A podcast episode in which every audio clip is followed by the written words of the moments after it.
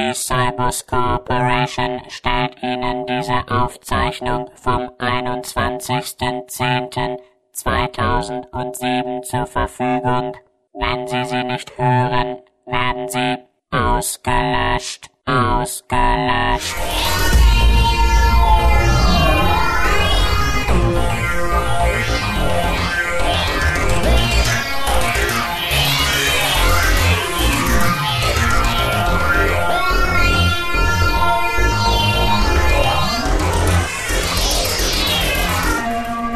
Hallo und willkommen zum deutschen Doctor Who Podcast, dem WhoCast.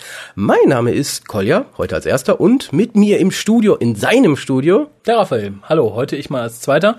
Wir dachten, ein bisschen Abwechslung muss sein. Ja, sonst wird uns langweilig und das wollen wir ja auch nicht. Genau, weil wenn uns langweilig wird, ist alles vorbei. Dann Genau. Schluss. Wir drohen in letzter Zeit viel zu häufig damit aufzuhören. Das ist nicht gut. Nein, nicht wirklich. Und es wird uns ewig geben. Ewig. Ja. Noch Jahrzehnte, nachdem es den Doktor nicht mehr gibt, wird es uns noch geben. Ja, ich denke, auch dafür bin ich zu sehr drauf versessen, hier alles auseinanderzunehmen. Also nicht hier im Sinne von mein Raum, sondern im Sinne von Doctor Who. Ich wollte auch gerade aufstehen und gehen. mach ruhig, mach, ist okay. Lass mich erst meine Sachen packen und gehen. Was ist mach mit dir denn passiert? Darauf hat mich auseinandergenommen. Ihm war Ab, danach. apropos auseinandernehmen. Liebe Freunde, schaut euch die Serie Dexter an. Ich denke, für den einen oder anderen ist da bestimmt was Interessantes dabei.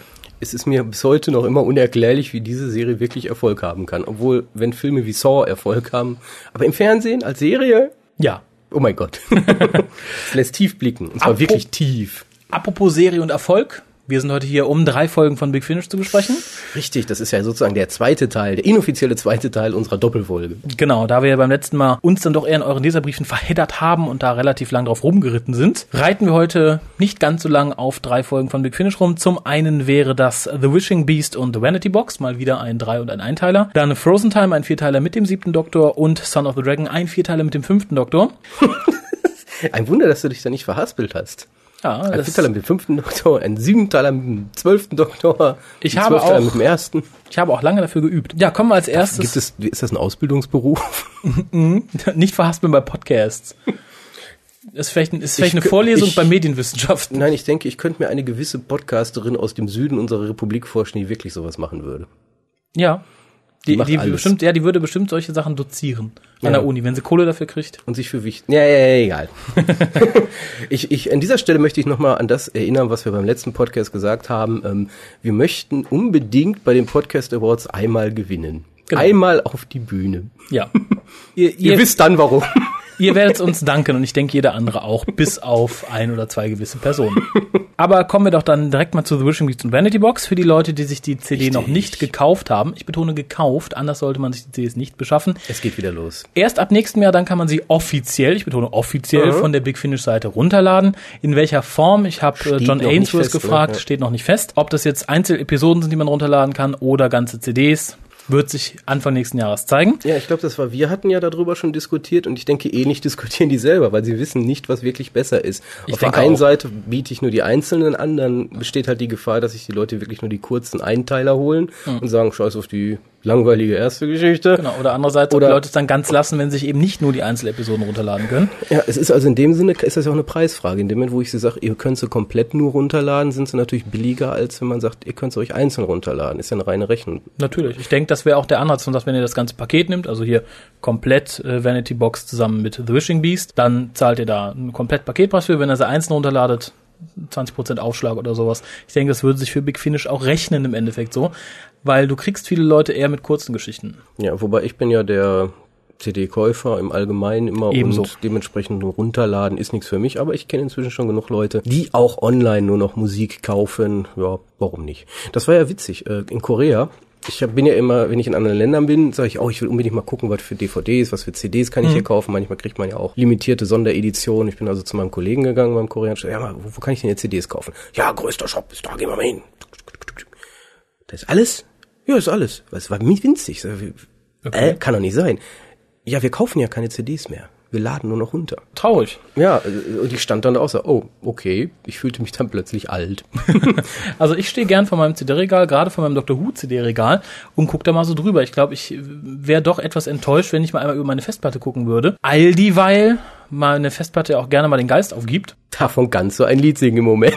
Davon kann ich ein Lied singen. Ähm, Und dann sind natürlich auch meine ganzen schönen Lieder weg, für die ich teuer bezahlt habe. Und ob man die einfach so gratis dann wieder nochmal runterladen kann, wenn man schreibt, hallo, Festplatte gelöscht, Entschuldigung, das wage ich zu Nee, bezweifeln. dafür musst du ja Sicherheitskopien anlegen. Natürlich. Aber kommen wir dann mal zu dem Trailer, den ich vorspielen wollte zu Bishing Beast und Vanity Box, dass auch die Leute, die halt noch nicht Zugriff auf die entsprechende Folge hatten, sich einen kurzen Einblick davon verschaffen können, worum es geht. Please do not be put off by our apparently hostile environment.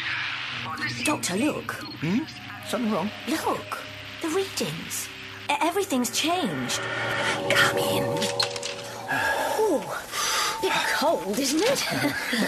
It's pity your leg warmers don't reach all the way up to your neck, isn't it? And it has been a long time since anyone last came here. Such a long time. A long, long, long time. Come back. And hold my hand, would you? Are you that scared? Come back! Perhaps we should, you know. Run! Run, Mel! Don't look back!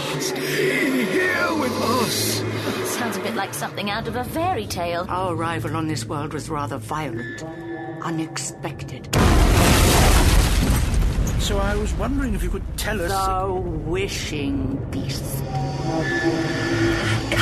Ja, die Geschichte kurz zusammengefasst, lässt sich tatsächlich kurz zusammenfassen. Ja, wirklich. Äh, der Doktor und Mel, der sechste Doktor und Mel, mal wieder eine, eine schöne Kombination, die sind selten nicht so genommen. oft. Selten genommen. Die sind nicht so oft in Hörspielen unterwegs, äh, landen auf einem kleinen Asteroiden, auf dem ein, ein Wald mit einem kleinen Hexenhäuschen steht. In diesem Hexenhäuschen wohnen zwei Hexen, die in Mel die große Reisende sehen und sagen, wir führen dich dem Wishing Beast vor, dann wird dein größter Wunsch erfüllt. Wir selbst leben schon seit vielen, vielen Jahren hier. Wir sind hier mal abgestürzt mit unserem Bruder. Unser Bruder ist leider tot. Und während der Doktor und Mel halt dann auf den nächsten Abend warten, wo sie dem Wishing Beast oder nächsten Tag Wishing Beast vorgeführt werden sollen, erscheinen halt ein paar kommt Geister. Das, dem Doktor kommt das ja alles eh schon komisch vor. Ja, es erscheinen dann halt ein paar Geister, sowohl in als auch außerhalb der Hütte und versuchen den Doktor zu warnen. Es stellt sich dann relativ schnell raus, dass die alten Damen natürlich böse sind und die armen Reisenden an das Wishing Beast verfüttern. Aber nachdem das Wishing Beast halt diese Leute gegessen hat, kackt es ihre Seelen wieder aus, die halt als Geister dann diesen Planeten weiter heimsuchen. Und die alten Damen haben einen Lichtstaubsauger entwickelt, mit dem sie diese Geister halt einsaugen können. Äh, was sie dann auch tun in einer furchtbaren Szene in ihrem kleinen Hexenhäuschen. Das, was ich am schockierendsten fand, war, dass die eine Oma Laserstrahlen aus ihren Augen schießen konnte. Das war eine völlig natürliche Mutation. Natürlich. Es wurde uns tatsächlich als natürliche Mutation verkauft. Äh, alles in allem muss ich sagen, war The Wishing Beast nicht schlecht. Es war ge- gemütlich nebenher zu hören, weil relativ einfach. Wir hatten ein einfaches Setting. Wir hatten nicht viele Schauspieler. Es wurden ja immer weniger mit der Zeit. Ja, vor allem die Geister. Allerdings die äh, alten Damen, zumindest eine der alten Damen, kannte man. Das ist nämlich Jane Marsh, die wir kennen aus Dalek Masterplan. Genau, sie war nämlich da Companion, Episoden-Companion im Fall, da waren ja genug Episoden. Ja, wobei, ich meine, man ist sich einig, sie ist Companion, offiziell, richtig echt Companion, auch wenn viele sagen, ach, die war ja nur eine Folge oder so dabei. Nee, die ist offiziell als Companion gelistet. Ja, natürlich. Und wie gesagt, sie äh, starb aber dann am Ende ihrer Companion-Folge, bleibt aber nichtsdestotrotz ein Companion von Hartnell, war mit John Pertwee verheiratet und spielte noch einmal in Dr. Who mit, nämlich in, War das nicht Silver Nemesis? nein, Battlefield, da spielt sie Ah, Ja, nee, nee, nee, nee. Böse alte Frau. Ja. mm. Ausgesprochen spielt auch hier wieder eine böse alte Frau, allerdings diesmal eine richtig alte Frau. Ist ja auch ein bisschen länger her. Ja. Und wo sie auch eine böse, nicht ganz so alte Frau spielt, weil der Film schon älter ist, ist, wird vielen Fantasy-Fans von euch vielleicht noch was sagen, Willow. Ja, Habe ich nie gesehen. Nicht? Nee, hat mich nicht angesprochen. Oh, sollte man nachholen. Das ist ein sehr, hat sehr guter mich Film. nicht angesprochen. Für Naja. mich, für mich, für mich. Für Zumindest andere. spielt Jane Marsh da auch wieder. Sie spielt immer böse Frauen und äh, auch diesmal Sie steht drauf. eine böse alte Frau. Wer drauf steht, ist Paul Marks. Denn er hat hier zwei alte Frauen, zwei alte böse Frauen und er ist Erfinder der bösen alten Frau schlechthin, Iris Wildtime. Ja, und auch diesmal zeigt sich wieder, er hat alte Frauen mit in seinem Hörspiel verwurstet. Allerdings äh, nicht so schlecht geschrieben wie viele seiner Bücher. Ich hoffe, es wird jetzt niemand aufschreien, der großer Fan äh, von Paul Merges Büchern ist. Gut sind die nämlich nicht. Ich habe mich auch letztens durch die Iris Wildtime Audios gequält, von denen er das erste geschrieben hat. Und äh, gerade da und auch in den Büchern mit und von Iris klärt er den Plot halt immer sehr dumm auf. Und das ist hier nicht passiert. Ich fand die Auflösung durchaus in Ordnung. Nee, das ist eigentlich auch das Interessanteste an der ganzen Folge. Diese, diese, ähm, das Wishing Beast existiert wirklich als Wishing Beast. Das ist wirklich so ein Ding, was einen Wunsch erfüllt hat. Ja, in einer einem, Box. Und zwar einem kleinen Jungen. Genau. Und das diese gesamte Rahmenhandlung basiert halt auf diesem ja fehlgeleiteten Kinderwunsch. Genau, der nämlich sich gegen seine bösen Schwestern auflehnen wollte. Denn das Wishing Beast ist im Endeffekt eine Mischung aus diesem ursprünglichen wunscherfüllenden kleinen Kasten und diesem Jungen, der mittlerweile natürlich älter geworden ist und der Bruder von den beiden alten Damen ist. In einem Drachen steckt irgendwie. Genau. Da haben wir dann diese wunderbare Szene, wo der Doktor gefressen wird und in dem Drachen Monster den Jungen trifft und sich mit ihm unterhält. Ist eine sehr surreale Szene. Ich denke, da hat der kurz vorher so, so Dinge wie Matrix oder so geguckt, denke ich. Ja, so, ein- so ein bisschen wirkt es. Äh, wie gesagt, ich hatte wenig von der Folge erwartet, als ich den Anfang hörte, eben weil ich dachte, okay, ist nur ein Dreiteiler, spielt auf dem Asteroiden, aber gerade durch, dass es halt ähm, sehr günstig produziert ist im Sinne von, man hätte es auf einer Bühne machen können. Man braucht, wir, wir haben glaube ich nur zwei Kulissen oder sowas. Wir haben das Haus, den Wald, okay und den Wald, wo Den das Fishing inneren Beast und den inneren vom, das innere Wishing vom. Wishing, Wishing Beast. Äh, tut der Folge ganz gut im Sinne davon, dass halt unter Nick Briggs Rain jetzt immer darauf geachtet wurde, wir wollen viel Action, viel Actionsequenzen. Das haben wir hier halt nicht und das ist sehr gut. Das hat mich sehr gefreut. Ja, die, die bessern sich jetzt ja auch langsam. Ja, wie wie wir gleich wieder an. merken werden. Ja, nee, war von dem Dreiteiler begeistert, nahm ein bisschen ab bei Vanity Box. Die, genau.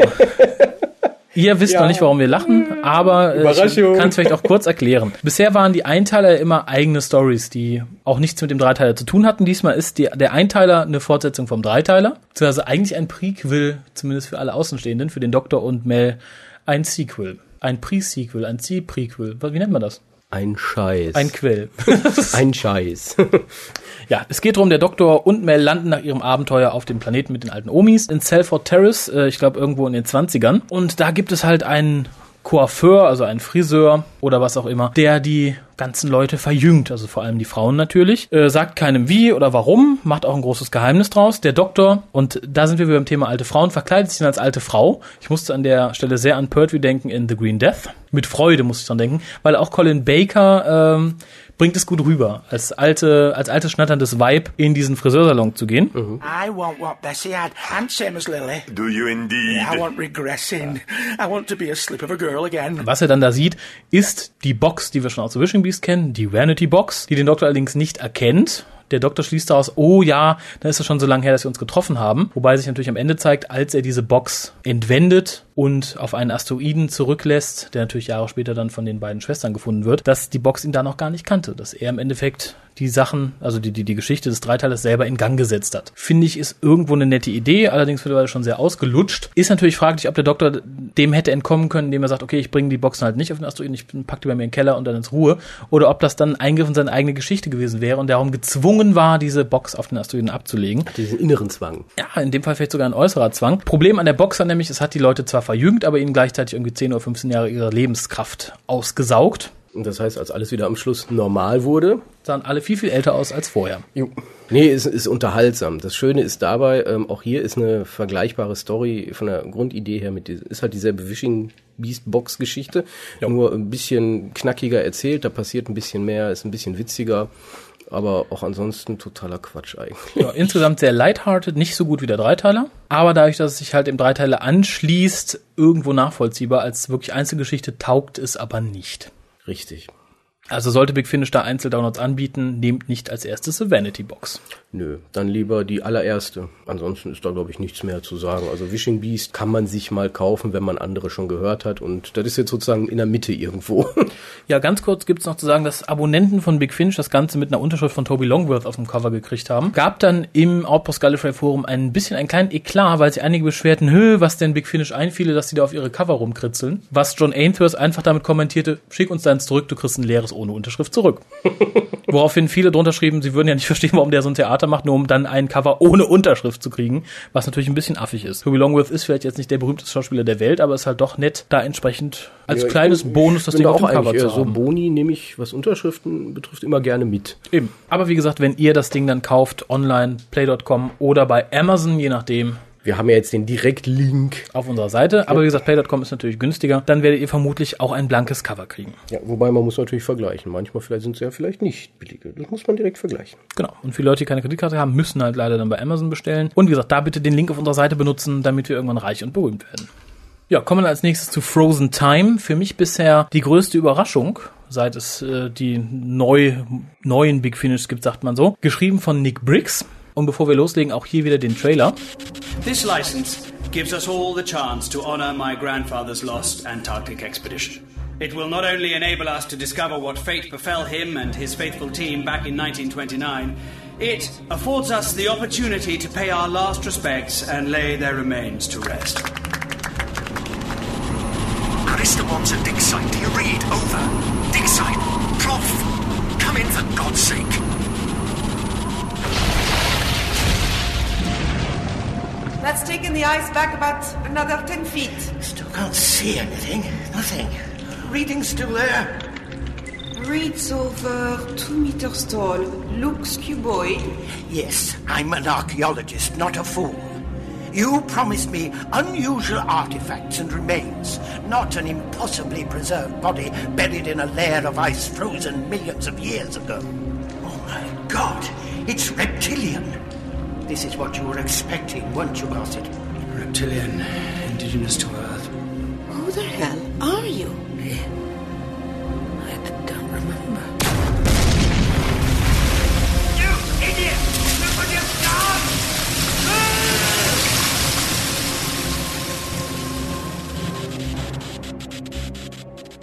Ja, der Trailer sprach mich diesmal nicht ganz so an, zumal ja im Vorfeld schon bekannt war, dass das Ganze auf einer alten Audiovisual-Geschichte basieren soll, nämlich auf Endurance. Wobei nicht bekannt war, ob es ein Sequel, ein Prequel oder einfach eine Ein neue Remake. Aufbereitung sein Ein sollte. Remake. Genau. So viele englische Begriffe. Solange niemand Handy sagt, sondern Mobiltelefon, ist die Welt doch in Ordnung. Wie gesagt, es ist dann im Endeffekt kein Remake, es ist tatsächlich ein Sequel. Äh, ein Sequel im Sinne davon, dass halt im Original ein Forscher in Antarktis verschwindet und da dann auch die Silurians trifft. Es wurde auch lange gemutmaßt, dass auch hier die Silurians wieder auftauchen. Deutete auch alles darauf hin. Genau, Aber aber auch Teil in, der Handlung. in dieser Folge findet halt der Enkel, glaube ich, oder der Sohn, nee, der Enkel ist es, dieses Originalforschers, seine Tagebucheinträge, macht sich auf dem Weg zur Arktis, um halt die benannten Lizardmen zu finden, von denen sein Großvater berichtete, in der Hoffnung, dass man da neue Technologien findet, die halt er zum Wohl der Menschheit einsetzen möchte. Allerdings aus sehr egoistischen Gründen, er möchte damit bekannt werden, stellt sich später raus. Äh, was sich später auch rausstellt, ist, dass diesmal nicht der Schauplatz von Endurance gewählt wurde, sondern ein, ein Ort, ebenfalls in der Arktis, ein paar Kilometer weiter, an dem man halt eine Höhle, eine unterirdische gefunden hatte und dachte, okay, dann ist da vielleicht so der Hauptaufenthaltsort der Lizardman. Was man dort findet, sind allerdings nicht die Silurians, sondern die Ice Warriors. ja. Das Und- war aber eine gute Überraschung. Das war eine gute Überraschung und ja, ich hatte vorher schon gelesen, dass die Ice Warriors sind. Für Insofern war ich mich nicht war es eine. Überraschung. Hahaha. Für mich nicht, wie für mich war es aber eine Freude, weil man zusammen mit den Ice Warriors auch den siebten Doktor wieder auftaucht, der seit 1,4 Millionen Jahren eingefroren war. Genau wie die Ice Warriors. Und das ist jetzt kein Witz gewesen. Es ist kein Witz, der siebte Doktor ist, glaube ich, der älteste. Definitiv. ja, zählt man das jetzt eigentlich? Das würde ich mit Weil dann natürlich. müsste Tennant jetzt sagen, ich bin eine Million. So und so viele Jahre alt. Ja, ich glaube, der Doktor Face of Bo, geh weg.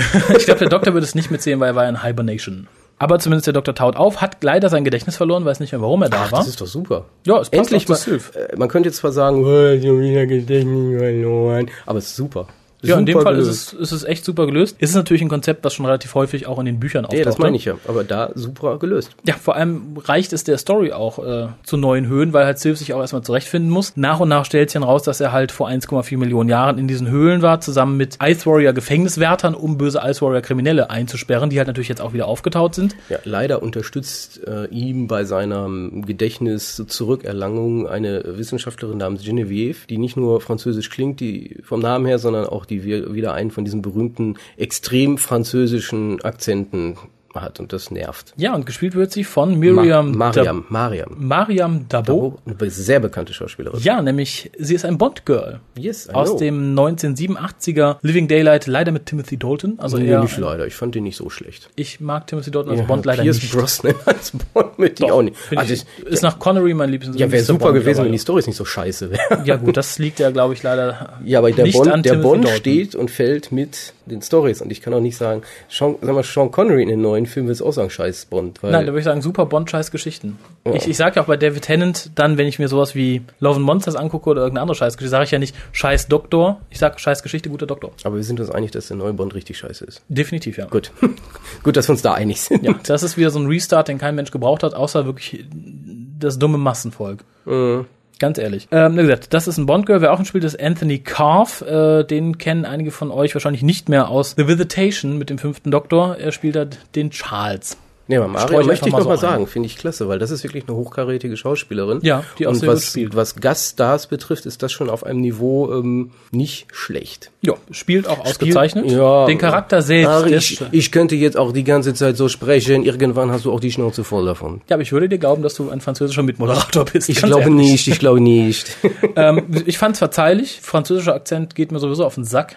Insofern fand ich es jetzt nicht schlecht gespielt, zumal der Charakter interessant ist. Als Ja. Companion durchaus geeignet. Ich meine, wer schon mal ein Dazu Bond-Girl kommen wir ja gleich nochmal, denke ich. Aber Definitiv. machen wir einfach mal weiter. Ja. Der Cliffhanger zur, der, äh, zur zweiten Seite, sozusagen zur zweiten CD, Ja. war nämlich dann das Auftauchen. der Ice Warrior. Ab da sackte die Geschichte auch ein klein bisschen ab, weil ähm, da, da bin ich zwiegespalten, muss ich sagen. Ich auch. Zum einen finde ich die Geschichte. Habe ich ja schon gesagt. Die Geschichte sagt ab, sie wird ein bisschen schlechter, weil weniger mysteriös, standardmäßig etc. etc. Aber gerade dieses standardmäßige vermittelt ein dermaßens Klassik Doctor Who Ice Warrior Geschichten Feeling. Äh, fand ich unglaublich. Ich äh, habe als letztes, glaube ich, The Seeds of Doom, The Seeds of Death. Welches war davon die Ice Warrior Folge? Doom. Seeds of Doom, ja, ja. Nee, Seeds of Death. Seeds of Death. Mit Patrick Troughton Und dem Schaum. und dem Schaum. Und es ist halt äh, eine ähnliche Ausgangssituation. Da sind sie auf dem Mond und wollen zur Erde. Hier sind sie in der Arktis und wollen die Erde halt kaputt machen, damit sie da leben können, indem sie die Zusammensetzung der Atmosphäre verändern. Äh, und es ist halt wirklich so, der Doktor ist mittlerweile aus dieser unterirdischen Höhle weg mit ein paar Leuten, will halt wieder in die Höhle zurück, um die Ice Warriors zu stoppen. Und die haben sich da in der Höhle verschanzt und versuchen halt ihrem Plan nachzukommen. Und es ist halt so dieser typische Ice Warrior-Plot. Ja, aber er passt auch, wobei ich hier sagen muss, ähm, ist gut begründet. Das sind ja alles Kriegsverbrecher. Natürlich. Eingesperrte. Und die ziehen halt einfach ihr Ding weiter durch. Ja. Das passt alles. Es ist noch nicht mal, wo man sagen muss, oh toll, jetzt kommen irgendwelche Monster. Die haben eine Motivation, um nochmal auf ein Thema vom letzten Cast zurückzugreifen. Mhm. Die haben eine Motivation, die haben einen Grund. Das macht alles Sinn, erschreckenderweise. Und Ja. auch ich muss sagen, ich habe auch gesagt, oh oh, jetzt wird's langweilig. Aber auch hier, das, das ist dann so eine Berg- und Talfahrt gewesen.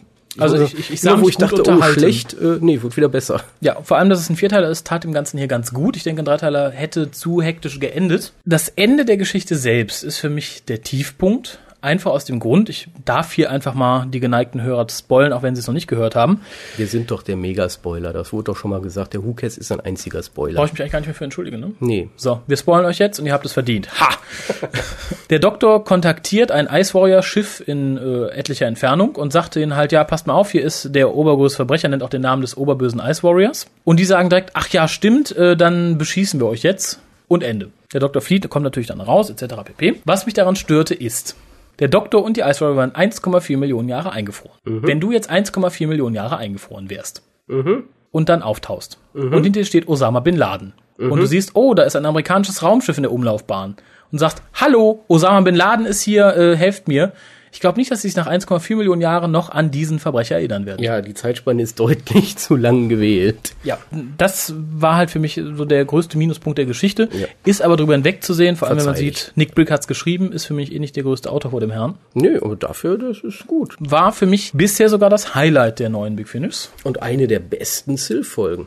Ja, definitiv. Äh, Er selbst ist auch wieder in Topform. Er, er ist sehr viel besser, wenn Ace und Hex nicht dabei sind. Muss ich ganz ehrlich sagen. Ace bremst aus. Irgendwie ja. Warum, weiß man noch nicht, glaube ich. Aber Nee, aber ich denke, das wird man ergründen, wenn der Doktor wieder mit Companions unterwegs ist. Aber es klappt, ich glaube auch im Sinne davon, dass er hier irgendwie nicht mit seinen Companions irgendein, irgendein Sch- ein Scheme abziehen muss. Der muss ja nicht intrigieren oder ja, so. gut, es ist nicht der siebte Doktor, wie man ihn kennt. Nein, aber das ist halt sehr gut. Und dem gereicht natürlich auch der Gedächtnisverlust äh, sehr zum Positiven. Der aber, ich glaube, nach der zweiten Folge auch dann wieder hinfällig ist. Also ja, ja, sobald die aber Monster trotz da alledem sind. ist es okay. Ja, ja, am Ende nimmt der Doktor dann auch die Französin als Companion mit. Allerdings, wir sehen nicht, wie er sie mitnimmt, sondern wir sehen nur, wie sie dann wieder gehen Abliefert, lässt. ja. Das heißt, wir bleiben von ihr wahrscheinlich erstmal verschont. Man hat im Notfall immer die Möglichkeit zu sagen, ach, sie ist da, dann können wir mal eine Folge mit ihr machen. Ich glaube aber nicht. Ich glaube, das war nur so ein Abschlussgag. Hm. Wobei ich sagen muss, gefallen hat's mir nicht.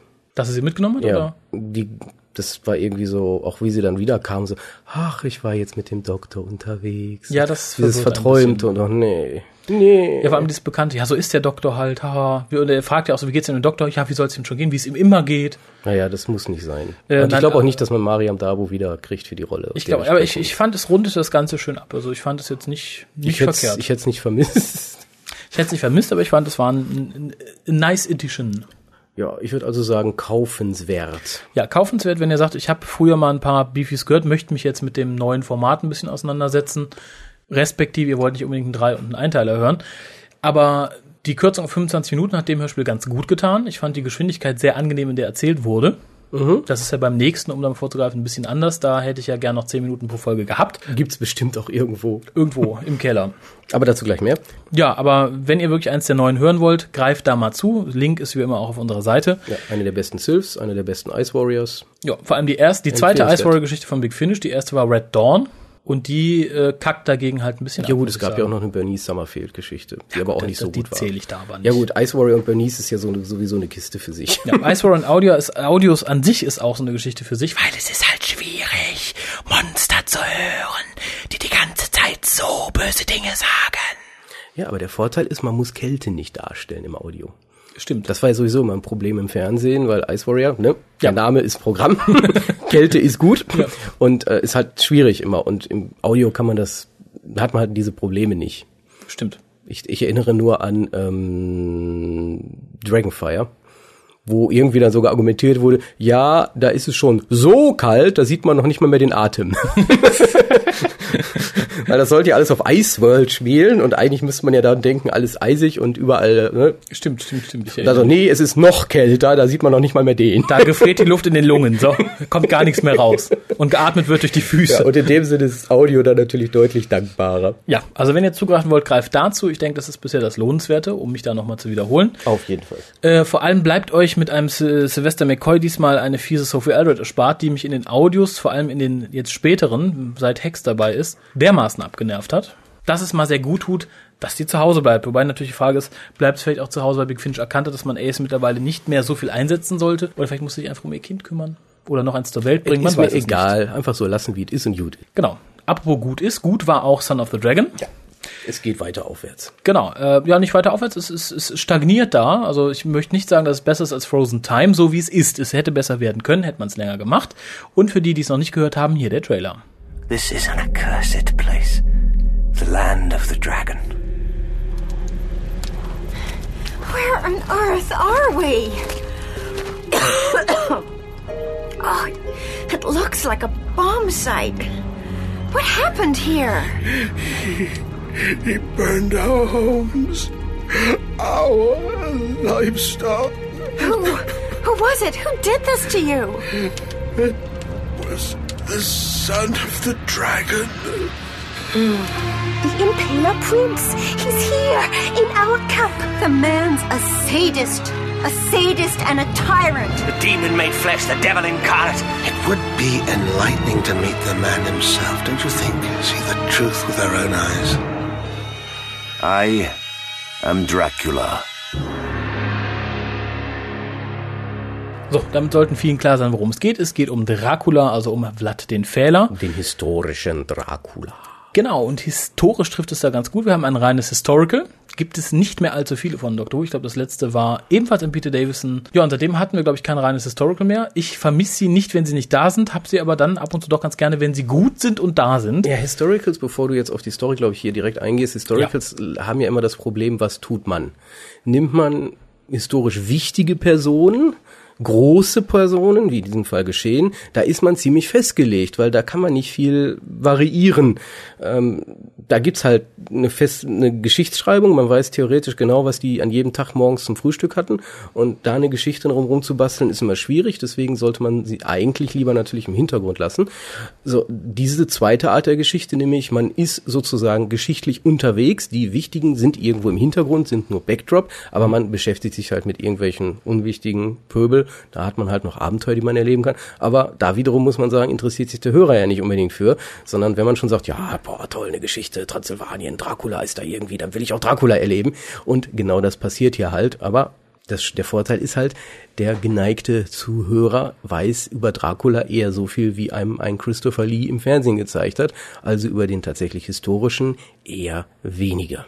Genau. Ähm, wir setzen hier an im 14. Jahrhundert, nee, im 15. Jahrhundert, Entschuldigung. Wir setzen hier an im 15. Jahrhundert. Der Doktor gerät mehr oder weniger relativ schnell ins Geschehen. Er landet nämlich in einem Dorf, über das Vlad der Fehler hergefallen ist, weil das Dorf war ein Dorf von Verrätern. Ja, und da muss man halt ein Exempel statuieren. Genau, er hat dann, äh, wie gesagt, alle vertrieben, das Dorf verbrannt, die Tiere getötet. Der Doktor findet noch einen Gefällten Ein unter den Vlad der- Trümmern. Vlad der Fehler. Genau. Fehlen heißt, für die Leute, die es nicht wissen, für Kinder bitte mal kurz abschalten, Baumstamm anspitzen, mit dem Popo draufsetzen, nach unten durchziehen, gucken, wo der Fall oben rauskommt. Äh, die Leute leben dann auch immer noch relativ lange, teilweise, ich glaube, bis 48, 36 Stunden ist Minimum, was sie dann noch zu leben haben. Äh, der Doktor trifft halt einen, der gerade auf seinem Pferdchen sitzt, furchtbar leidet. Erimem sagt dann direkt, ah, der hat es bestimmt verdient. Der Doktor sagt, ja, kann man doch trotzdem ein bisschen Compassion zeigen. Warum denn nicht? Mitleid ist nie verkehrt. Lässt die Damen dann gehen, bringt ihn dann um. Fand ich von der Vorstellung her, dafür, dass das jetzt 12 plus sein soll, relativ heftig, weil ich glaube, Fehlen ist, wenn man weiß, was es ist, wenn man es schon mal gesehen hat, ist es eine recht grauenhafte Vorstellung. Werden Kinder nicht viel mit anfangen können. Die hören fehlen, ja, furchtbar, aber die machen sich, glaube ich, keine Vorstellung davon. Ja, zumindest geraten die beiden dann, nachdem der Doktor halt diesen Gefehlten erlöst hat von seinem Leid, relativ schnell an die Türken. Türkische Armee. War halt dann wirklich der türkische Sultan oder der türkische Sultan. Sultan, der anrückte, um halt Rumänien zu erobern. Wurde von Vlad dem Fehler zurückgeschlagen. Wie auch historisch belegbar. Natürlich, das ist alles historisch belegt. Wir geraten halt, beziehungsweise der Doktor gerät in dem Fall und wir mit ihm, an die türkische Armee, die gerade halt auf Rumänien loszieht, trifft dann, ich glaube sogar noch in der ersten Episode, auf die Armee Vlad des Fehlers. Es passiert sehr viel in diesem Vierteiler. Also Ja. Natürlich wird das Team dann aufgeteilt. Der Doktor bleibt mit der Armee und kämpft, während Perry sich in Sicherheit bringt und Erimem einem Soldaten das Leben rettet. Stellt sich dann raus, dass dieser Soldat natürlich Vlad der Fehler, also Dracula ist. Dracula heißt übrigens Sohn des Drachen, für die Leute, die es nicht wissen, daher auch der Titel des Hörspieles. Denn der Vater von Vlad hatte als Banner den Drachen. Ja. Die Episode endet, glaube ich, dann damit, dass Erimem mit Dracula mitgeht, Perry in einem Dorf erwacht, wo sie halt in Sicherheit ist und der Doktor sehr darunter leidet, dass er mitkämpfen musste und sagt, es hätte There should have been another way im Die Endeffekt. Catchphrase, die Catchphrase. Von der Charakterisierung her ganz wunderbar. Schon in der ersten Folge dachte ich, Punkt genau, das ist der Davison-Doktor, wie ich mir immer gewünscht habe. Und Mhm. wie, wie, wie wir ihn lieben, also wie wir ihn auch nicht anders kennen. Die weiteren Episoden drehen sich darum, dass Perry und der Doktor versuchen, Erimem aus den Fängen, in Anführungszeichen, Draculas zu holen, der Erimem heiraten möchte. Beziehungsweise ist das die eine Sichtweise. Auf der anderen Seite versucht Erimem natürlich äh, Dracula ein bisschen zu beeinflussen, zum positiven Sinne hin. Natürlich. Äh, Wobei sie Verständnis für ihn zeigt. Das ist ja immer so, ja, ja, dass, klar, sie ist ja auch eine Herrscherin. dass Dracula von sehr vielen Leuten als böser Tyrann dargestellt wird, wobei es auch nicht ganz richtig ist. Ich habe mir ein bisschen geschichtlichen Hintergrund angelesen.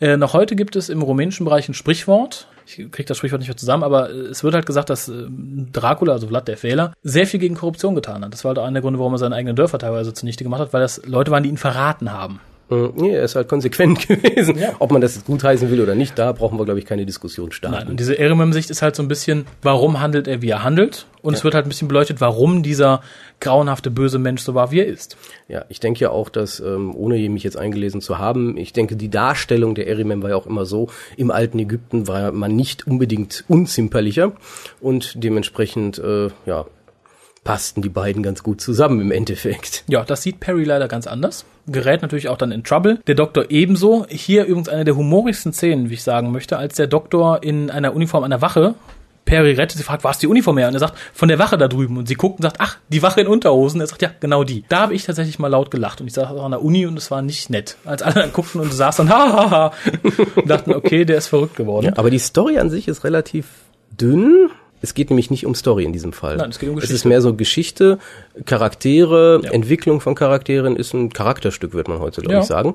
Und ähm, gerade deswegen interessant, weil da auch wirklich Wert drauf gelegt wurde. Also es wurde wirklich viel Arbeit investiert, dass das Ja. alles in sich schlüssig ist, bis auf die Geschichte, die Story, der, der wie heißt der Mann? John Deb, John Dobrin. Ich weiß nicht, was der da macht. Doch, das, äh, ja, doch, das ist, Ja, John Robin hat eine wichtige Rolle. Ich löse hier von der Geschichte, die Geschichte selbst relativ schnell erzählt. Dracula haut halt damit Arimem ab, weil er merkt, dass sein eigenes Land sollte sich auch gegen ihn richten, verschanzt sich in seiner Burg und da wird er dann im Endeffekt, also Arimem wird da vom Doktor und Perry raus befreit. Sie gehen, alle sind wieder glücklich. Ich dröse das jetzt mal nach Charakteren auf. Da hätten wir natürlich zum einen Dracula selbst.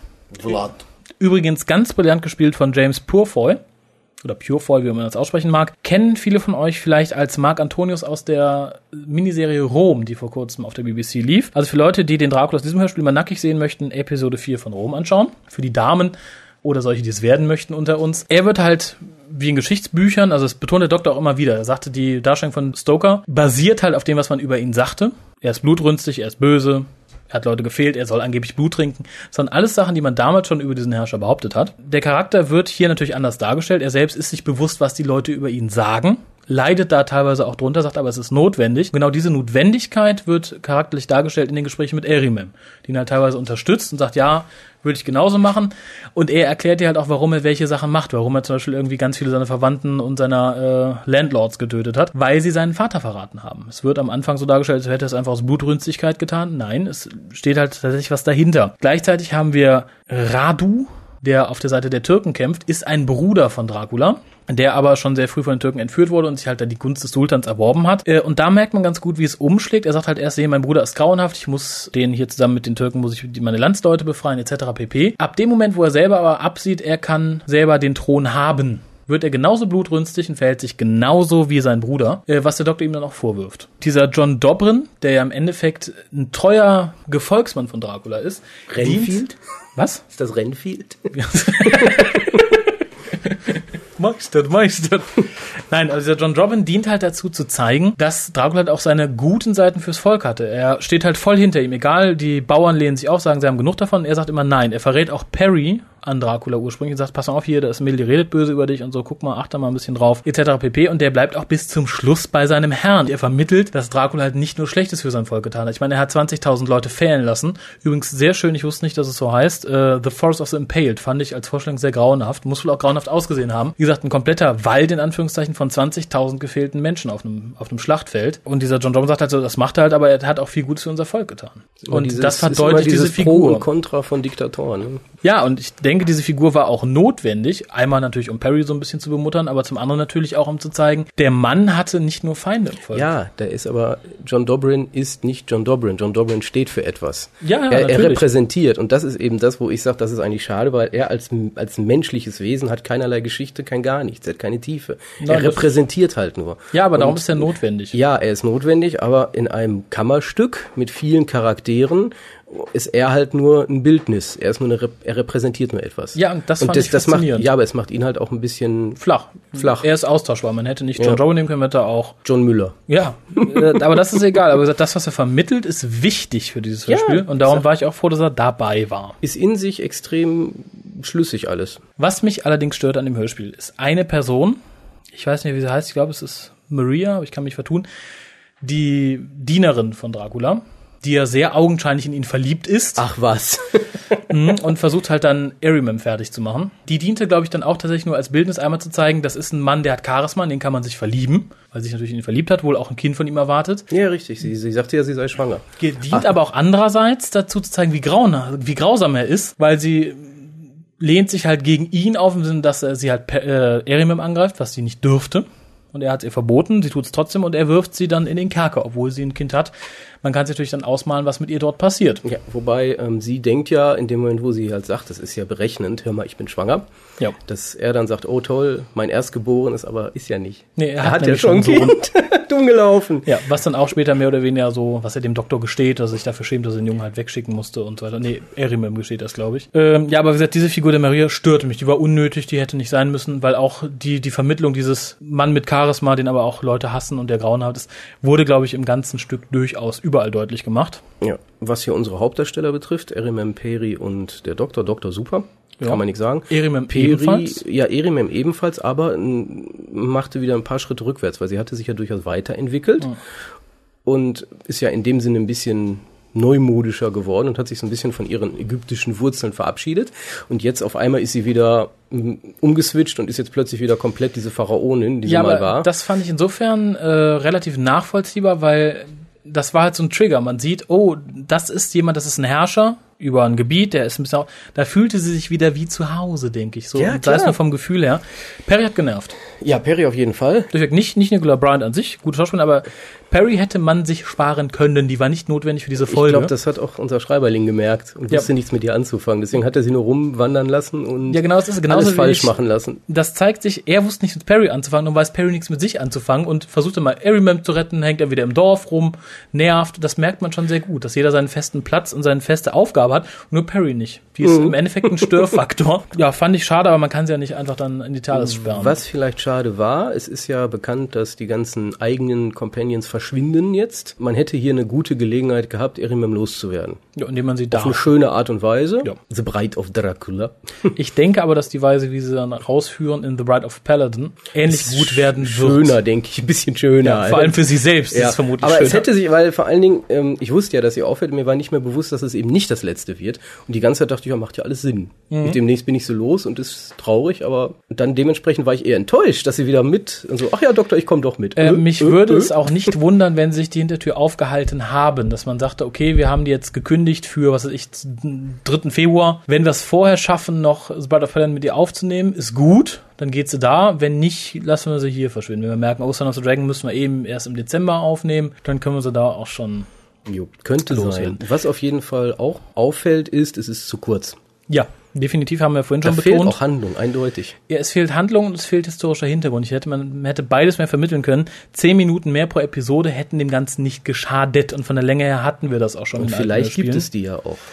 Ich glaube nicht, weil ich denke, man mag jetzt sagen, was man möchte, ob das stimmt oder nicht. Wir werden auch noch darauf eingehen, wenn das, was ich als Überraschung für die Zuschauer immer noch in der Hinterhand habe, aber was noch nicht da ist, also was erst in meiner Hinterhand erscheinen wird demnächst, äh, näher darauf eingehen. Aber ich denke, dass einer der Gründe, warum man gesagt hat, okay, man macht jetzt straight zweimal, äh, viermal 25 Minuten und nicht mehr viermal so lange man braucht, ist natürlich auch ein Kostenfaktor. Einfach wenn du bedenkst, hier nimmt man dann insgesamt 100 Minuten auf, der Rest, so Interviews läuft nebenher, mal eben in der Kaffeepause ja, etc. ja, klar, pp. das merkt man ja auch. Die wurden ja immer wieder so. Und wenn ey, du dann- ey, sag mal was, sag mal was, schnell, schnell. Und wenn du dann im Gegensatz siehst, dass wir teilweise Folgen haben, die 140 Minuten oder 130 Minuten nur Story lang sind, da spart man dann an so Son of the Dragon 40 Minuten. Die kann man schon in fast zwei weitere Episoden füllen. Das wird ein Kostenfaktor sein. Ja, wäre halt nur schade drum. Ne? Es ist Weil da hätte man ein Meisterwerk vielleicht gehabt.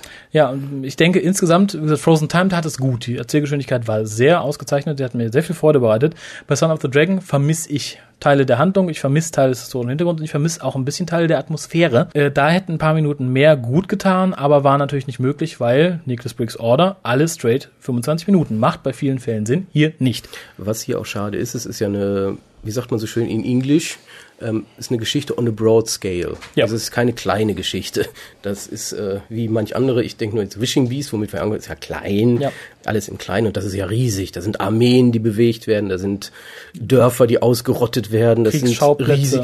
Und dementsprechend, wie viele Schauspieler haben wir? das sind unter zehn, ne?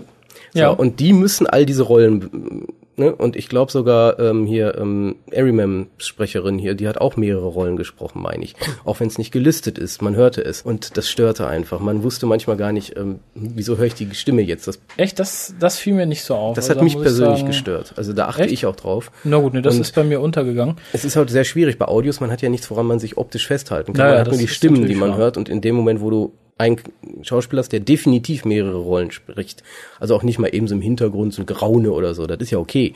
Aber richtig Sprechrollen, dann wird's schwierig. Ja, es ist zum Beispiel, also ich gucke einfach jetzt mal auf das Cover, das ist zum Beispiel das John Dobrin, der gesprochen wird von Barry McCarthy. Der spricht unter anderem noch äh, einen arabischen Soldaten und Draculas Guard. Und er sagt, glaube ich, in einem Interview mit auf CD sind einmal so, Nick Briggs sagt, ach, du kommst aus der Aufnahmebox, was musst du denn machen? Und er sagt, weil dann die zweite Draculas Guard nicht mehr Text hatte, die machte nur Das ist ja okay. Damit ja, ja, aber das leben war dann dann. wieder eine dritte Rolle, in die man, eine, eine vierte Rolle, in die man ihn reingezogen hat. Äh, es macht natürlich Sinn, dass man sagt, okay, man versucht die Hauptcast zu reduzieren und dann mal hier für eine Wache oder so noch extra jemanden einzustellen. Aber ich denke, da hätte Nick Briggs das durchaus einspringen können oder Barnaby Edwards, um mal eben oder Yes Sir zu machen. Wobei es mir so arg nicht aufgefallen ist. Ich denke aber, wenn das eine Fernsehfolge geworden wäre, jetzt nicht unbedingt zu Davisons Zeiten, aber es wäre ein Sechsteiler geworden. Es wäre kein Das Vierteiler wäre ein geworden. Sechstel und es wäre das, wenn das so umgesetzt worden wäre wie dieses Audio, das wäre eine Story, über die wird man noch Jahre reden. Ja, das so ein bisschen Mar das Marco Polo der Neuzeit. Ja, es wäre definitiv eine der besten Davison-Folgen sowieso gewesen. Ich würde nicht unbedingt sagen, es ist eine der besten Big Finish, aber es ist unter Umständen bisher das beste Historical von Big Finish. Das weiß ich nicht. Du fandst Church and the Crown vermutlich besser. Ich fand auch, ja. Ich fand Church and the Crown lighthearteter. Das war ja, nicht vermutlich ganz ist, so ja, vermutlich ist Son of the Dragon historical. wirklich das Beste. Ich stimme mit dir überein. Okay. Warum warst du wankelmütig? Ja, Church of the Crown war schon gut. Ja, aber es ist auffällig, dass größtenteils Peter Davison die ganzen Historicals kriegt. Wir haben eines mit dem sechsten Doktor.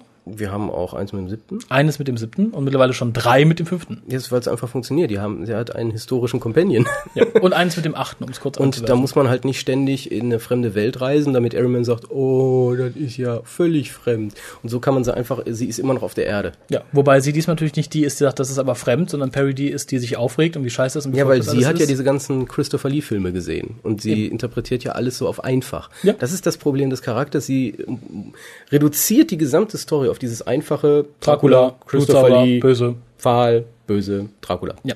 Der Doktor sagt, um kurz einzuwerfen, das fand ich war auch äh, für Kinder sehr wertvoll, für ein gewisses Verständnis von Geschichte und generell fand ich, war einer der schönsten Sätze, glaube ich, Peter Davison jemals im Mund gelegt wurde als Doktor. Er sagte, äh, ich glaube, es war zu Perry, er erzählte, dass zur Zeit, wo Vlad, der Fehler, halt seine Leute da fehlt, in allen Ländern dieser Zeit halt ähnlich verfahren wurde. Mit, und er sagte, man sollte das Handeln von historischen Personen im Kontext der Geschichte beurteilen und nicht von einer Wertevorstellung, die Perry jetzt vielleicht aus den 80ern mitgenommen hat. Äh, Und damit hat er recht. Ja, das ist richtig. Das muss man ja auch theoretisch in der Jetztzeit noch machen, wenn man in andere Länder fährt. Da muss man ja nicht zwangsläufig in die Vergangenheit für reisen. Und in dem Fall ist das auf jeden Fall enorm wichtig gewesen. Vielleicht nicht ganz so äh, heavy-hearted, eher light-hearted, war ja dann auch die Geschichte mit, äh, ja, wie kann man denn einen Vampir töten, so ungefähr. Da Ja, ging es dann mit, was ist der mit Kreuz und so. Und dann wurde auch dann angesprochen, dass äh, Vlad ja eigentlich Christ war. Tja. Und deswegen Kreuze eher, ähm, hätte er Unsinn gut, ist. hätte er gut gefunden. Ja, ja. Äh, es wird auch gesagt, dass äh, Vlad, der Fehler, sehr viele Kirchen baute, was er auch tat. Im Hörspiel wird natürlich angedeutet, dass er das tut, um sein schlechtes Gewissen zu beruhigen, was er hat, weil er so viele Leute getötet hat. Fand ich aber durchaus gerade die Überraschung, die in Perrys Stimme war, als der Doktor erzählt, der ist Christ. Ich denke, das geht vielen Leuten so, die sich mit der Geschichte von Vlad dem Fehler noch nicht auseinandergesetzt haben und dem Angriff der Türken damals auf Europa, dass die da sehr überrascht waren. Und ich denke, das war sehr bezeichnend und ich denke, es wird auch vielen Hörern so gehen, die uns jetzt zuhören, dass sie sagen, was, ach, tatsächlich? Nee, ach. Auf, Sach jeden, an. auf jeden Fall ist es, denke ich, eines von diesen historischen Geschichten, die man sich auch hören kann, um ein bisschen was über Geschichte auch zu lernen.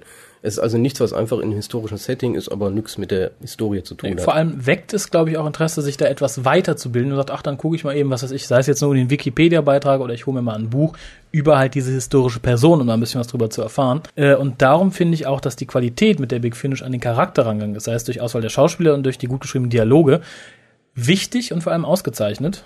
Da hätte viel schiefgehen können. Also kurz gesagt, Lob, Lob, Lob, Lob, Lob, Lob, Lob. Ja, da müsst ihr euch natürlich jetzt entscheiden, ob ihr sagt, ihr möchtet lieber etwas in angenehmer Erzählweise, was ein bisschen einfacher zu hören ist, also sprich Frozen Time mit dem siebten Doktor, ist vielleicht für den Anfang nicht ganz so verkehrt, weil es ein bisschen Doctor Whoiger ist, würde ich fast sagen. Ich finde immer, die Historicals sind so ein bisschen, bisschen trockener. Ja, aber Historicals ist eigentlich die Grundprämisse gewesen von Doctor Who. Ja, die Grundprämisse war nämlich nicht diese Nein, das ist, das ist mir durchaus klar, aber ich denke, der einfache Zugang ist die einfache Science-Fiction-Geschichte als das doch etwas trockener und äh, wirklich geschichtlich bedingte Historical. Für die meisten. Ich möchte jetzt nicht sagen für jeden, aber ich denke, gerade Leute, die die neue Serie gerne gucken und durch die neue Serie zu Doctor gekommen sind, die sollten erstmal zu Frozen Time greifen. Ich gebe dir ja recht. Weil der Zugang leichter ist. Für alle, die sagen, ich mag Peter Davison lieber oder ich mag Historicals lieber oder ich kenne schon was von der alten Serie, überrascht mich, würde ich eher zu Son of the Dragon raten. Auch wenn man da tatsächlich fünf Minuten pro Episode missen wird. Oder ich würde sagen, scheiß drauf, nehmt beide. Ja, ich wollte gerade sagen, also greift zu, habt ihr mehr Spaß von. Was mich bei Son of the Dragon, um das nochmal abschließend zu sagen, ganz besonders gefreut hat, und ich hoffe, dass Big Finish das äh, bei den weiteren Releases ebenso macht, jede einzelne der vier Episoden wurde mit einem kleinen Teaser eingeführt und das war für die Atmosphäre gut. Ja, kann ich unterstützen. Wunderbar. Mit dieser Unterstützung verlassen wir euch dann bis zum nächsten Mal. Ja, kurz und knackig. Teil 2 war jetzt deutlich kürzer. Genau, und deutlich hulastiger. Aber ich hoffe, ihr verzeiht uns ab und zu einen Ausreißer, wo es dann mehr um euch und eure Reaktion geht. Ihr um, seid uns nämlich wichtig. Genau. In diesem Sinne. Rinne, Rinne. Tschüss. Tschüss.